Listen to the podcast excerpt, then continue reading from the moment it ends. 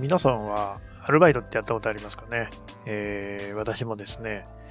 ご多分に漏れずいろいろやってたわけなんですけれども、結構ね、あの力仕事が多かったですね、私の場合は。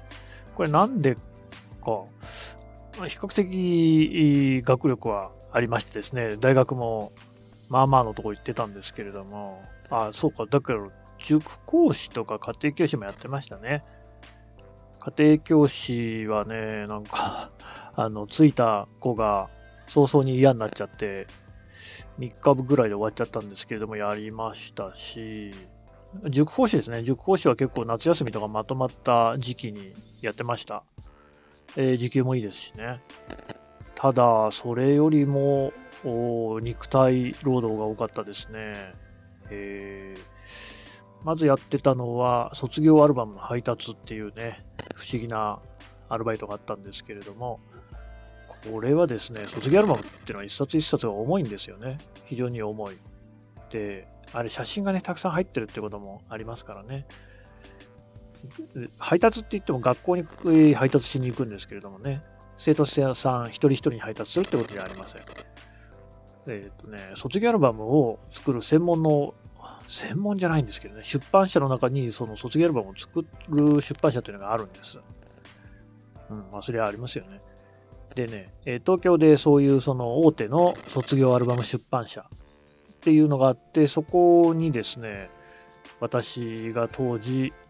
当時というのは学生、大学生ですね。大学1年、2年、3年かなの頃に、えー、通っていた空手の流派がありましてですね、私、昔空手やってたんですよ。で、その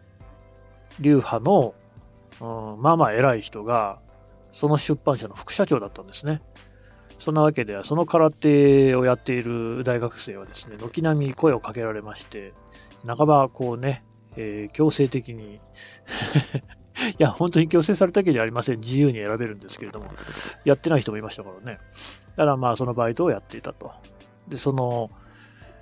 とにかくですね、えー、大変なんですよね、卒業アルバム作るのって。カメラマンがずっとその行事に張り付いてですね、えー、一年中、何かしらのこうね、遠足だ、学学学芸会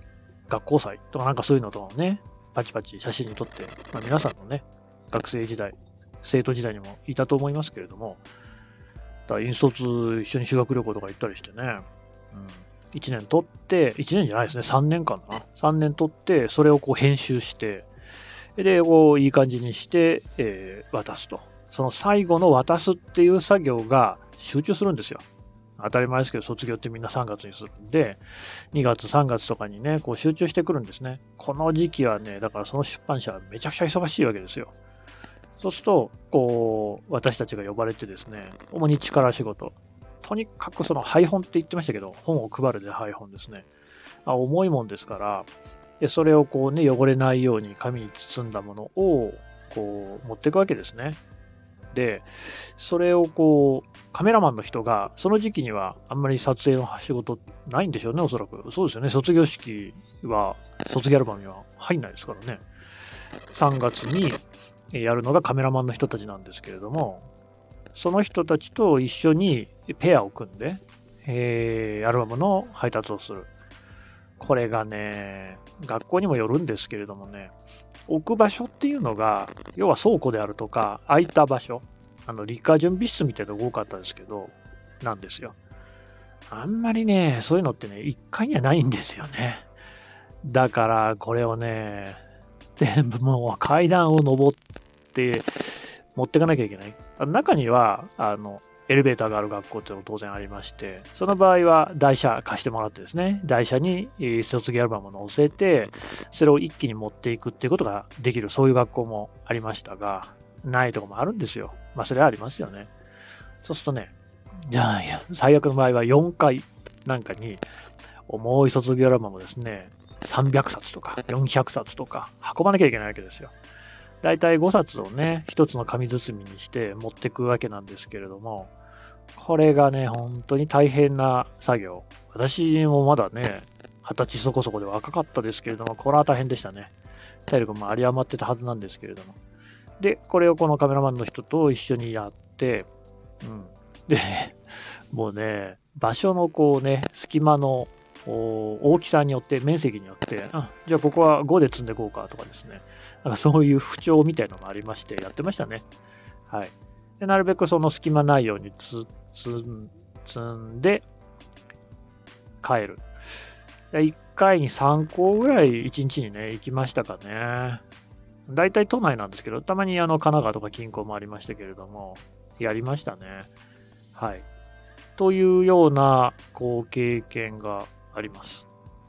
これね、学校によって結構対応違うんでね、すごくそういう意味でも勉強になりましたね。そんな人の、よその高校行くことかまずないですからね。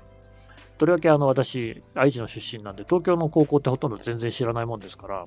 都立高校が中心でしたけど、中には私立のね、ところも多かった、あありましたね。えー、中でね、女子校に行ったこともありまして、うん、まあ女子校に行くったって別にね、生徒とこうなんか触れ合うわけでは全くありませんよ。えー、学校の先生とかもしくは用務員さんみたいな人に、ああじゃあここ置いてみたいな感じでね、持っていくだけなんですけれども、その時はね、出てきたね、担当の先生が、まあ、おそらく体育の先生だったんじゃないかなって思いますけど、ジャージ着てましたしね。なんかその女子生徒と一緒に出てくるんですけどね、あからさまになんか女子生徒に人気があるんですよね。で、あの、こうなんていうかな、うん、じゃれついてる感じで、女子生徒たちが。ふーんって思いましたよね。うん。いや、まあ、その先生はいい先生でしたけど、中にはね、感じの悪い先生ももちろんいますしね、えー、顎で使うような。あと、まあ、生徒もね、って感じの悪い子たちが多い学校ってのはどうしてもありましたね。なんかね、えっ、ー、と、いい学校は、すごいみんながこう、割と協力的といっても一緒に運んでくれるわけじゃ全然ないんですけど、大体ね、包み紙してあるから、それが卒業アルバムなんて誰もわかんないですからね、何運んでんのか、もうよくわかんないと思いますけれども、でも、いい学校の場合は少なくとも邪魔にならないようにしてくれるんですよ。私たちが大汗かいて階段を登っているっていう様子は、そりゃ見てりゃわかるわけなんで、ああ、大変そうだな、あの人たちっていう感じで、こう、まあ、道を開けてくれたりこれがね、良くない学校はね、全然開けてくれないんですよね。ぼやーっと歩いてて、で、その、昼休みだったりね、えー、休み時間だったりに当たるっていうことも往々にしてあるわけですよ。そうするとね、その、なんか、生徒さんたちの間を縫って、あるいは、まあ、階段の間で、その、ゆっくり歩いてる人と同じペースで行かなきゃいけない。わかると思いますけど、重いも持ってる時っても1秒でも早く目的地で荷を下ろしたいんですよね。とりわけね、その4階建ての4階に行かなきゃいけない時なんかはそうで、にもかかわらずですね、全然こう、そこをどいてくれない、気を利かしてくれないっていう、そういう学校もありましたね。未だに覚えてんだから大変な もんですよね。うん。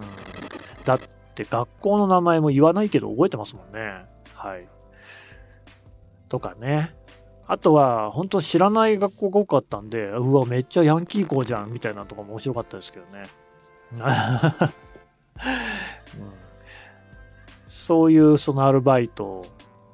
これがね、肉体労働系のアルバイトの一つですかね。ただね、まあ、ここで、えー、やった、覚わったことといいますか、学んだことっていうのはそれだけじゃない。結構ね、もうずっとこう来てくれっていうふうに言われてるわけですよ。3月なんかは特にね、忙しいですから、とはいえ、日によって、そのなんかポンとね、あ、この日は配達するアルバムないわとか、1個しかないわっていう日もあるんですよ。印刷とか編集の都合でしょうね。そうするとね、あの、なんか暇になるじゃないですか。私たちは人足として、えー、呼ばれているわけなんですけれども、かといって多分ね、社員の人たちも副社長のそういうつてで来てもらっている学生さんたちだっていうことで、あんまり無限にもできないとも思うんですよね。うん、低調な扱いとは全然思いませんでしたけれども、とはいえね、うん、まあなんか、えー、じゃあもう今日は仕事ないから帰ってっていう感じじゃなくって、えー、とりあえず時給分は稼がせてくれるみたいな感じで、でも仕事ないわけですよ。そうするとね、なんか倉庫の整理とかをさせられるんですけれども、まあ明らかに誰も見てないわけですよね。で、そこの倉庫で何をしているかなんて分かりっこないじゃないですか。うん、まあ、あの、まあ、比較的サボらずやった方だと思いますけれども、しかしね、ああ、仕事ってこういうことかっていうのはそこで分かった感じしますね。つまり、うん、人が見てないところでやる仕事って、これ、本当はやんなくていい仕事なんですよね。だって倉庫の整理とかって、もちろんややった方がいいんだろうけれども、やってなくたってどうってこともないし、私がやってたのって主にそのネガ、フィルムのね、ネガの整理だったんですよ。こんなのって本当にあの将来見返すっていう可能性も極めて乏しいし、だからね、うん、それをやって、その減る分の傘、ネガですからね、フィルム。フィルム見たことない人も多いか。もう単に、その紙っぺらみたいなもんですよ。薄いて、えー、プラスチックの板です。めちゃ薄の。だから、そんなもんを、こう、少しね、場所をこう削り取ったとしたって、大して倉庫全体のこう圧縮にはならないわけですよ。だけど他にやらせることがないんで、まあ、やらせとくかっていう仕事が世の中にあるんだなって、これが多分ね、ブルシットジョブとの出会い。まあ、一般にブルシットジョブって書類回すことなんで意味はちょっと違いますけれども、仕事、人がいて仕事をさせなきゃいけないっていうケース。じゃああいつはちょっとあの仕事でも割り振っとくかみたいなのってありますよね。それを最初に体験した。自分がそれを使われる側としてですね。なるほど。それでも賃金はちゃんと発生するんだっていうね。そういうこうことを知るきっかけにはなったかもしれないですね。今回はこんなところで。Thank you.